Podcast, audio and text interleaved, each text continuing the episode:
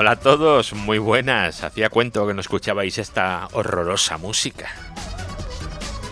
Esta música que era de un gatito que iba volando sobre un arco iris, ¿verdad? El Nyan Cat. ¿Lo recordáis? Hace, hace ya años, ¿eh? De esto. Había vídeos que se tiraban con esta música, pues, no sé, 8, 10, 12, 14 horas. Una auténtica locura. Bueno, pues hoy empezamos con esta música porque la cosa va de, gatitos, ¿vale? Pero no de gatitos de estos que hay en eh, Twitter y de estos que te mandan por WhatsApp, no. De gatitos eh, de red, el Netcat, eh, el comando Netcat que es sobre el que voy a hablaros hoy por aclamación popular, bueno, top y popular también, ¿vale? ¿Por qué?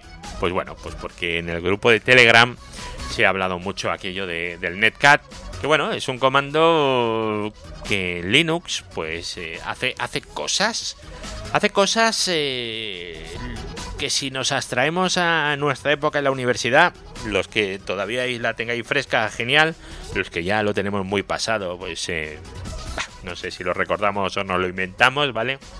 Cuando nos hablaban de lo que era un socket, que un socket ni era un enchufe ni era un calcetín, un socket era una dirección IP y un puerto. Bueno, pues este es el concepto principal de NC o de Netcat. En cualquiera, cualquiera, cualquiera de sus eh, variantes.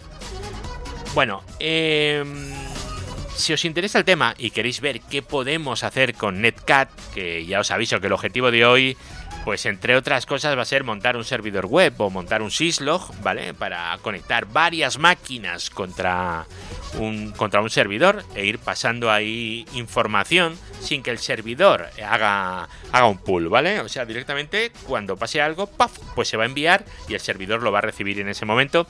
Y todo por línea de comandos. Súper fácil, prometido. Bueno, pues si os interesa el tema y odiáis esta musiquita tanto como yo, vamos allá. Redes, hosting, tecnología, eduardocollado.com. Bueno, pues lo que os estaba contando ya podemos empezar con nuestra musiquita de rigor, la estándar, la que ponemos siempre de fondo, un poquito, hoy un poquito de heavy metal, que llevamos una temporada, bueno, una temporada así un poquito alegre, es musical, ¿verdad? Ahora mismo está sonando un grupo, por si os interesa, que se llama Axon con H intercalada. En teoría es eh, música libre de derechos, así que podéis buscar y podéis eh, descargarla si es que os gusta. Bueno, vamos a ir un poco al, al lío, ¿vale? Vamos a, vamos a empezar con Netcat NF, que tiene, bueno, pues, eh, varios tipos de instalación. En concreto, nosotros vamos a utilizar tres tipos de tres instalaciones diferentes, ¿vale? Tenemos la, la versión de OpenBSD, tenemos la versión tradicional y luego tenemos la versión NCAT, que es la versión de... Se me ha ido de... Dejo esto, los que hacen... DNMAP, perdón, de NMAP, la versión de eh, NMAP. NMAP tiene una versión de Netcat que es muy, muy, muy, muy interesante. ¿Qué diferencias hay entre las versiones? Bueno, pues veréis, eh, la que viene por defecto, que sería nc.openbsd, es, eh, bueno, realmente es, yo diría que la más completa. Nos permite IPv6, por supuesto UDP, un montón de cosas y está extremadamente bien. ¿Qué limitación tiene? Pues que no podemos ni ejecutar comandos ni, ni ejecutables. Esto, pues evidentemente es por seguridad. Porque si yo abro un puerto y dejo corriendo ahí una shell remota, pues eh, bueno, pues pasa lo que pasa. Luego os cuento cómo hacer eso, ¿vale?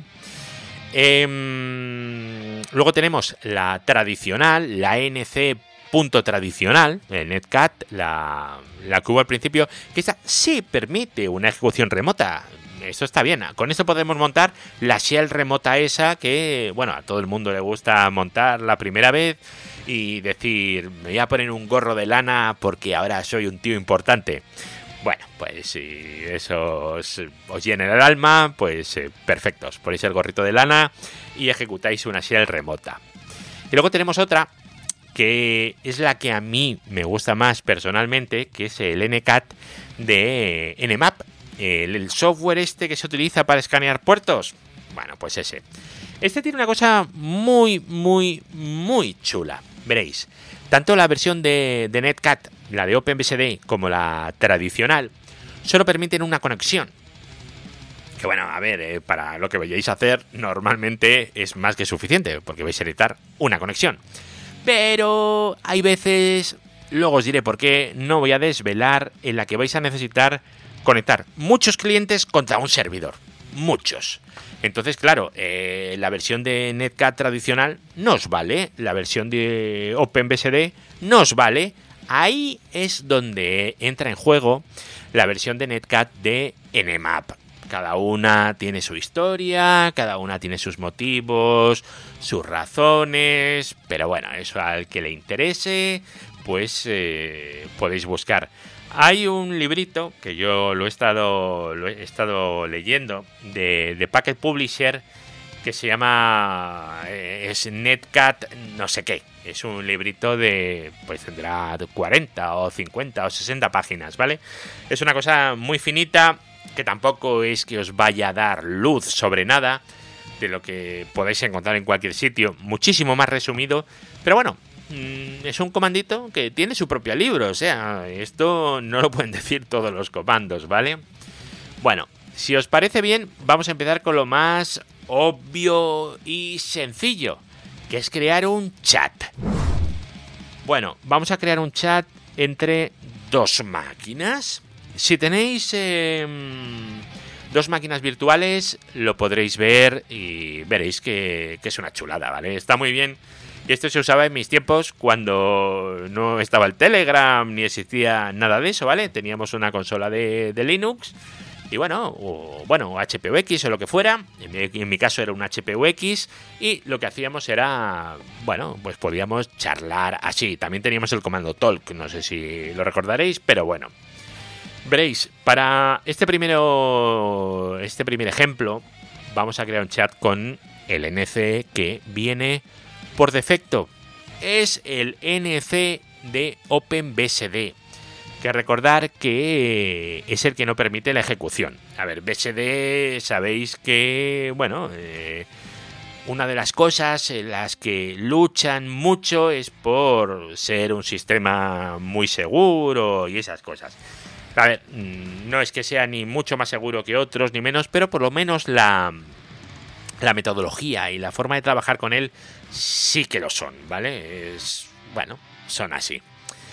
Veréis, eh, todos los ejemplos que vaya a dar, absolutamente todos, los tenéis en eduardocollado.com, ¿vale?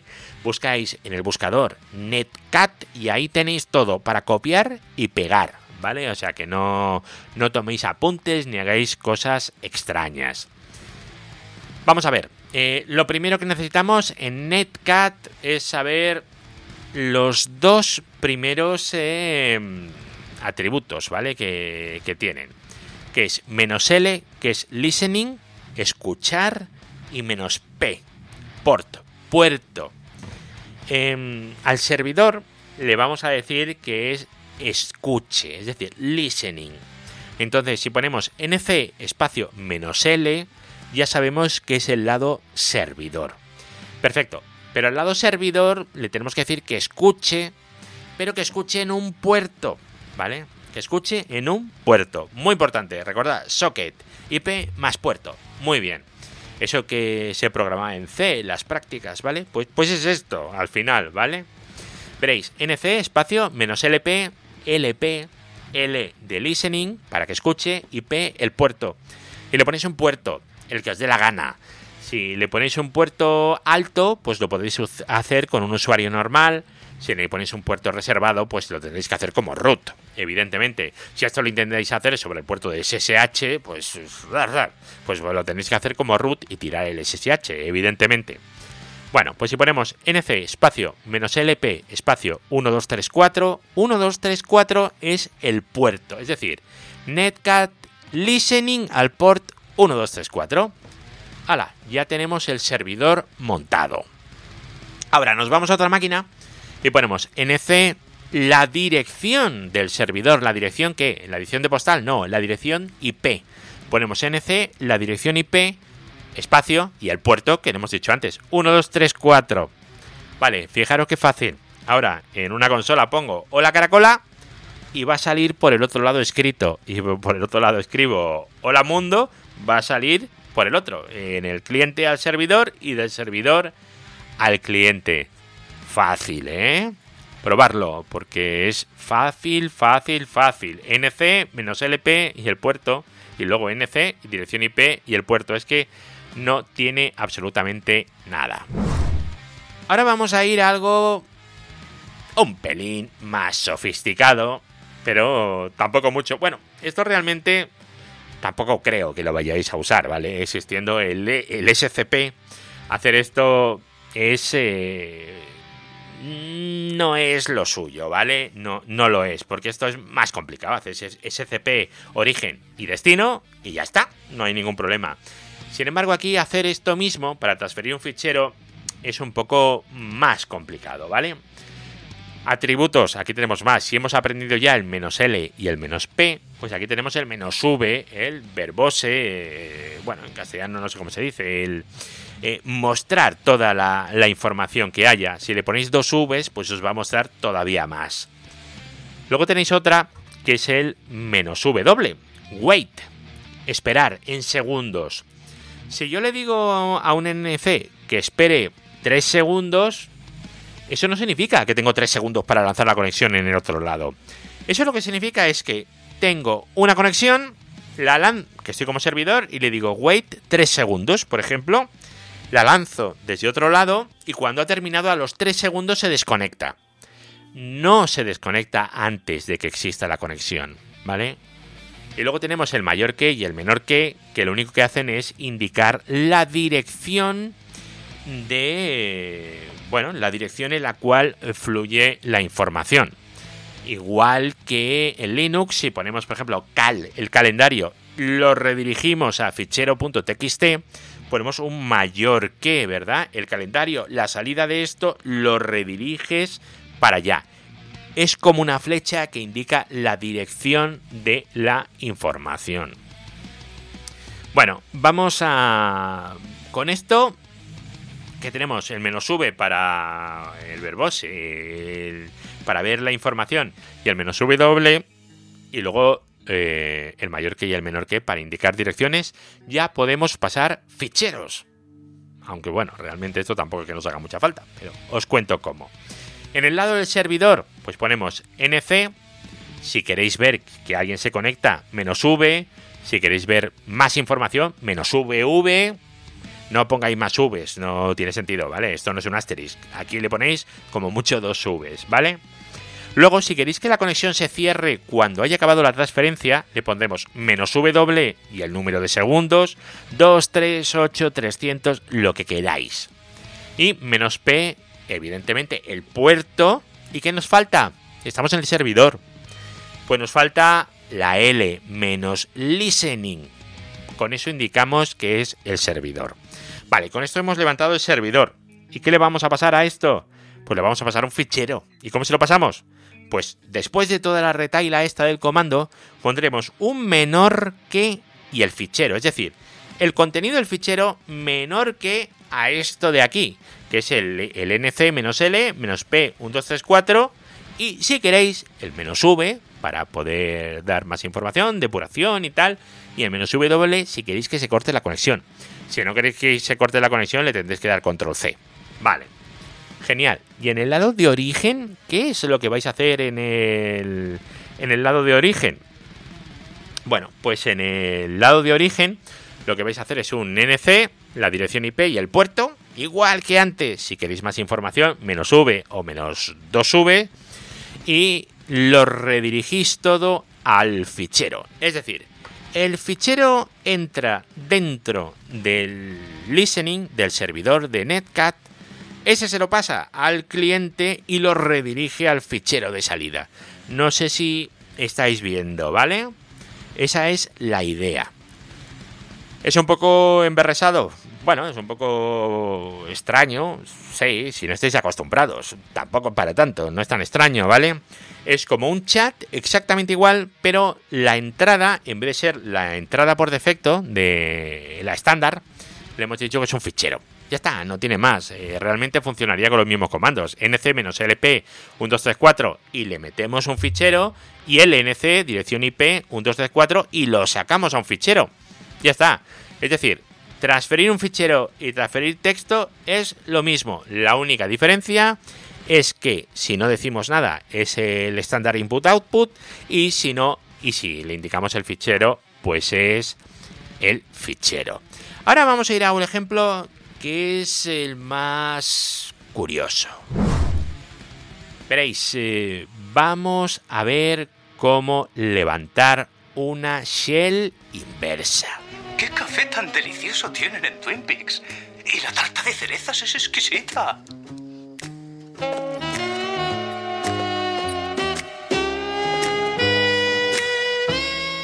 Sensacional. No tengo ni idea de qué es lo que está pasando. Perdonad, pero tenía que beber, así que os he metido un trocito de los Simpson. Levantar una shell inversa, exacto. Algo sensacional. Vale, ¿qué es lo que vamos a hacer aquí? Lo primero, vamos a tener que instalar la versión de Netcat tradicional. Si estáis en una distribución de Linux pues normal, pues ya sabéis, apt install netcat tradicional, tradicional, ¿vale? Que está en inglés. Pues en CentOS, Red Hat, eh, Fedora, y familia, pues será Yum install netcat-tradicional o como sea en la distribución que vosotros estéis utilizando. Por supuesto, eh, que no os lo he dicho, no os lo he dicho, muy mal. Netcat también funciona en Mac y también funciona en Windows. En Windows funciona esto mismo. ¿En Windows podéis lanzar una shell inversa? Sí. Lo único que en vez de ejecutar bin bash, pues ejecutaréis eh, cmd, ¿no? O como se ejecuta el cmd para, para administrador. Se puede hacer. Lo que pasa es que cuando tú instalas, eh, parece ser, ¿vale? Por lo que he leído, yo no lo he hecho nunca, ¿vale? Pero cuando tú instalas el Netcat en Windows, te salta el firewall o el antivirus que tenga de Windows y te dice que, que bueno, que, que eso, que si de verdad quieres que eso se pueda conectar. Bueno, pues veréis, habéis instalado el Netcat tradicional y ya tenéis el Netcat de OpenBSD, que es el Netcat estándar que viene con la distribución. Entonces ahora, ¿cómo los vamos a diferenciar? Pues veréis, si ponéis NC normal, es el Netcat de OpenBSD. También podéis ejecutarlo de forma normal con nc.openbsd Vale. Pero ahora vamos a ejecutarlo el netcat tradicional, porque queremos ejecutar algo. Vale, vamos a ponernos en el servidor que va a hacer eh, de servidor, ¿vale? O sea, el que va a estar escuchando. Vale, vamos a poner nc.tradicional, ¿vale? Menos VLP, VLP, verbose, listening y port y le ponemos un puerto, el 555, por ejemplo. Y ahora eh, un nuevo uh, un nuevo atributo, vamos, menos e, ejecutar un comando y ponemos barra bin barra bash. Perfecto. Con esto estamos ejecutando bin bash en el puerto 5555. Genial. Y ahora cuando en otro lado en el cliente ponga nc la dirección IP 5555, ¿Qué es lo que tengo? Estoy en una shell. Puedo poner ls y va a funcionar. Puedo poner mmm, Huamai y va a funcionar. Me va a decir qué usuario ha ejecutado el NC tradicional. Si esto lo ejecutáis como root, pues tenéis directamente una consola de root abierta al mundo sin password en el puerto que le habéis dado. A esto se le llama una shell inversa. Eh, pues eso, dicen las malas lenguas que si te pones un gorro y montas una shell inversa, puedes hackear un Bluetooth. Bueno, a ver, fuera de coñas, ¿vale? No, vamos a reírnos. Eh, esto es una, es una cosa que se puede hacer y la gente, pues no sé por qué, esto pues le, le hace mucha gracia, ¿vale? Le hace muchísima gracia. ¿vale? nc.tradicional menos vlp, v de verbose, l de listening, p port, el número de puerto, menos e y el comando que queréis ejecutar. Que puede ser otro, no tiene por qué ser bin bash, ¿vale? Podéis ejecutar, por ejemplo, una aplicación, algo bueno, ¿vale? Y que cuando vosotros os conectéis al puerto 555, pues que ejecutéis esa aplicación. ¿eh? Aquí sí que tiene un, una utilidad buena, no hace falta que sea así. Pero bueno, eh, el ejemplito de la shell inversa es este que a la gente le hace muchísima, muchísima gracia. A ver, algo, algo útil que se puede hacer con, con, con Netcat, que es escanear eh, puertos. Escanear puertos es una cosa que bueno, está, está bien, es útil y podéis utilizarlo. Eh, vamos a ver, a ver, el Nmap también está y sirve para esto, ¿vale? Pero bueno, si queréis algo sencillito, simplemente comprobar si el servidor os contesta con un reset o con un sin ACK, podéis utilizar esto. A ver, el reset o sin, sin ACK. Esto yo no sé cuántas veces lo he contado ya, pero ¿os acordáis del famoso desafío en tres vías de TCP? Tú te conectas y haces un SIN, te contestan con un SIN ACK y tú con, con un ACK, ¿vale? Entonces ya tenemos ahí la conexión establecida. Perfecto. Cuando el puerto está cortado, el puerto no contesta, por ejemplo, intentáis conectaros al puerto 8312 que está cerrado, no hay nada ahí. Contra el servidor te vas a tener un reset. Entonces, al tener un reset, pues sabes que el puerto está cerrado.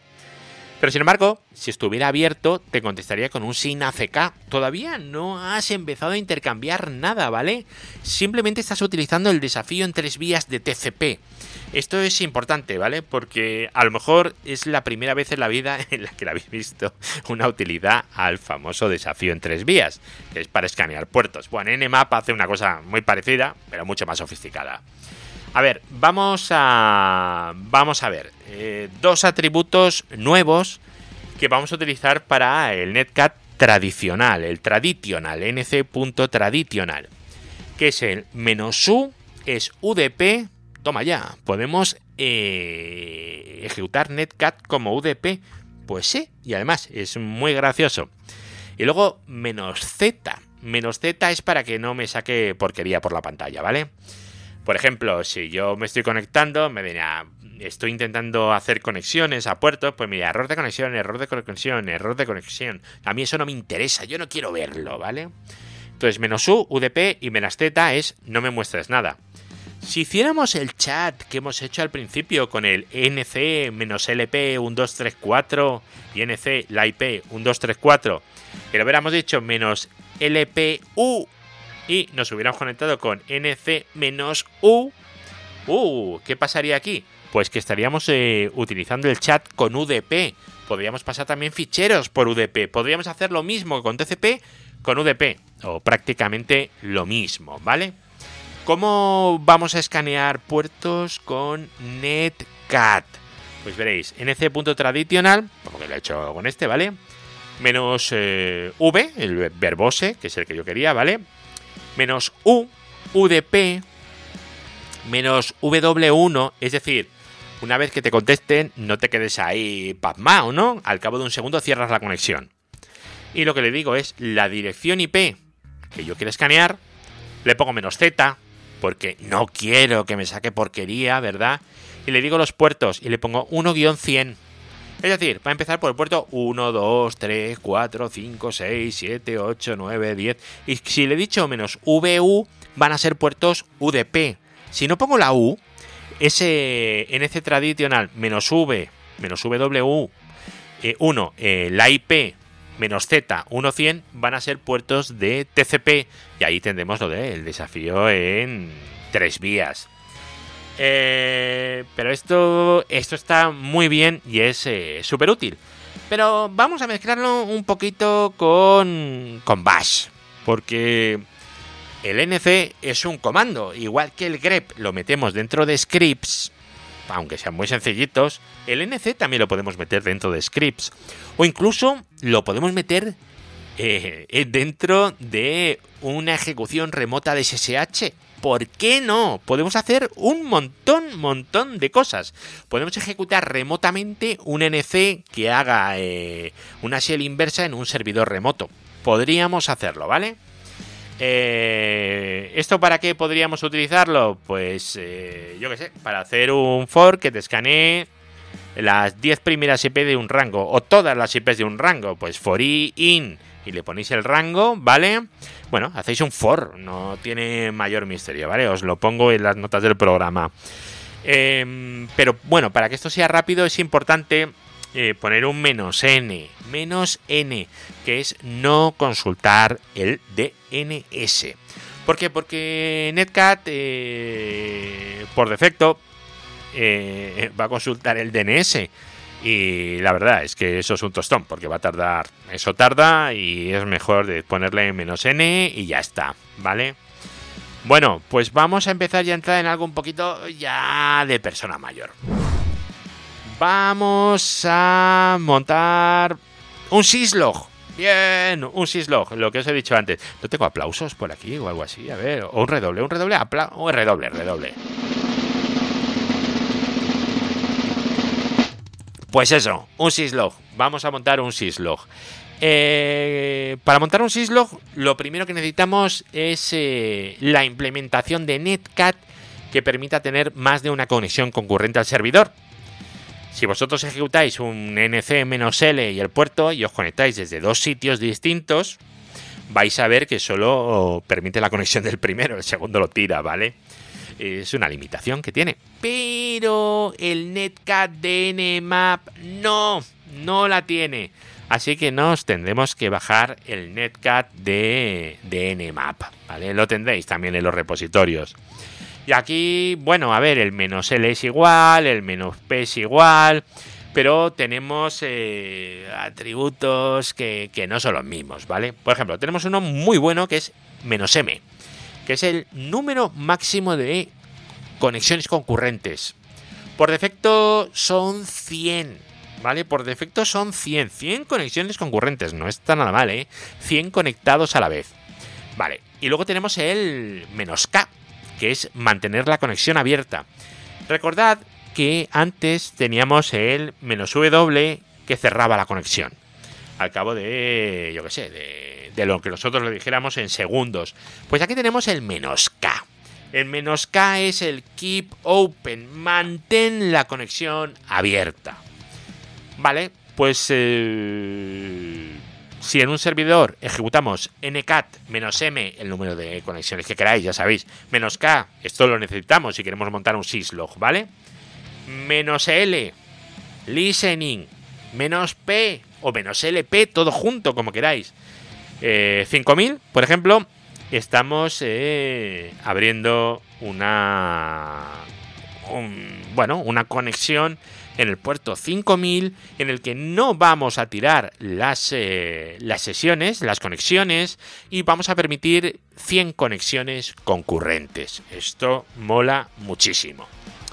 Bueno, pues veréis, si por ejemplo utilizamos el netcat tradicional, pues pondríamos nc.tradicional dirección IP de nuestro servidor syslog, puerto del 5000 hemos dicho, y menos eh, C. No podemos utilizar, en este caso, la versión de OpenBSD porque vamos a usar menos C. Menos C es parecido a menos E. Menos C es ejecutar y menos C es ejecutar un comando. Bueno, vale, sea, un comando de, de bash. Y ponemos menos C y ahora entre comillas tail menos F y lo que sea. ¿Eso qué va a hacer? Que todo lo que tengamos aquí, en el fichero de log, de lo que sea, con un tail-f automáticamente me va a aparecer en el servidor.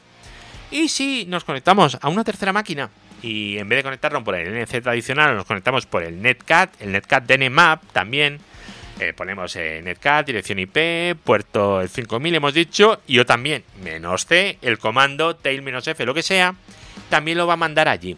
Entonces, en el servidor donde tenemos el listening, vamos, nos se van intercalando las líneas de los dos logs.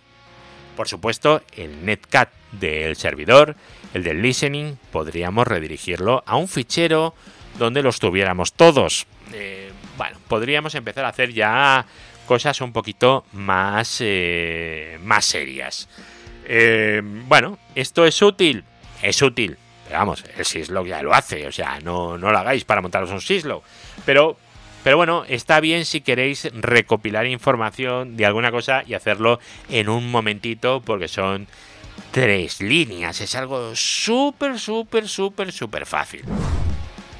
Ahora, vamos a otro ejemplito. Joder, se nos está yendo de tiempo, ¿eh? Bueno, da igual, aunque sea un poco más largo. Eh, montar, montar un servidor web. ¿Cómo montamos un servidor web? Pues con lo que ya sabemos hacer, podemos hacerlo exactamente igual, ¿vale? Veréis, eh, bueno, os lo he dejado ahí en las notas del programa y os he puesto cómo hacerlo de dos formas. Eh, con el netcat de, de Nmap y con el NC tradicional, el tradicional. Evidentemente con el de OpenBSD no podemos hacerlo porque hay que ejecutar algo, ¿vale? Entonces, bueno, no os lo digo, vais a las notas del programa, pero es eh, ncat menos lk menos p, todo esto lo conocéis, o el puerto, y menos menos sh menos exec. Esto es lo que le decimos a netcat para que ejecute algo. Y le hacemos un eco. ¿Y qué, y qué le decimos al eco? Un eco, sí, un eco, que escriba y va a escribir en el servidor http barra 1.1 barra 200 ok. Entonces nuestro navegador, bueno, y luego el cat del fichero HTML que queráis. Nuestro navegador, cuando nos conectemos con un navegador web a ese puerto, al 8080, ponemos eh, la dirección que sea, 8080, va a haber una cabecera de HTTP y se lo va a tragar como si fuera una página web. Se lo va a, tragar y se lo va a meter doblado. Va a decir, esto es un servidor web y esto es una página. Y lo único que hemos hecho ha sido meterle http barra 1.1 espacio 200 ok. Ya está. Eso y luego el index HTML. Y lo vais a ver en vuestro navegador. Súper, súper, súper, súper fácil. Y vamos a terminar con una cosa más eh, de curiosidad que de que de uso que de uso útil. A ver, eh, amantes de, de los protocolos que sois, ¿verdad? Seguro que os conocéis de memoria la cabecera del protocolo IP. Estoy convencido, ¿verdad? Sabéis que dentro de la cabecera del protocolo IP tenemos una cosa llamada opciones. Bueno, y opciones tenemos un porrón, pero un porrón. Un porrón que no sabéis de memoria, no, no me engañéis, nadie se la sabe. Bueno, pues una de esas es la opción 131, que es la de Loose Source Route, ¿vale? Eh, bueno, eh, ¿y qué es lo que vamos a hacer aquí?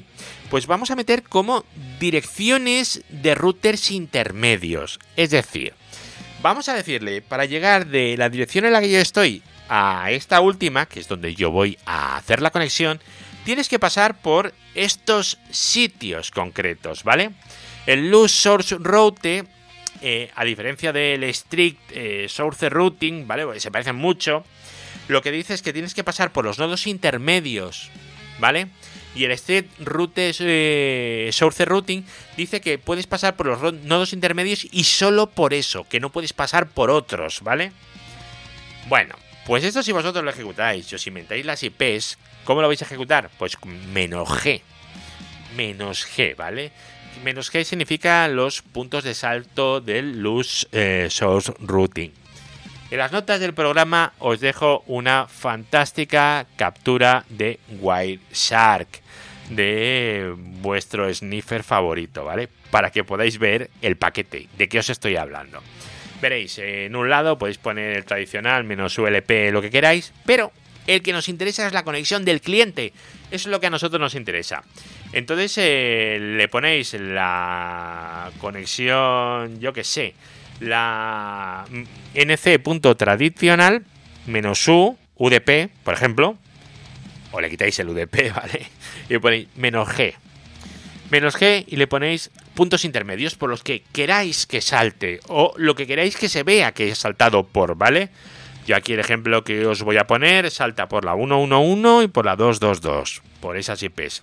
Y luego va a la dirección final, que es una 193, eh, lo que sea. Vale, puerto 1234, que es el que hemos levantado. Y ahora lo interesante. ¿Qué es lo que vamos a ver en esta cabecera? Pues veréis, mmm, si capturáis este paquete y vais a Wild Shark y desplegáis eh, en IP, no en TCP, ¿vale? Sino en IP, vais a ver que eh, lo primero que vais es origen y destino, ¿vale? Yo dice, el origen es tal IP y el destino es tal IP. Yo va a poner vía una de las rutas intermedias. Y dices, coñe, qué bueno esto, ¿no?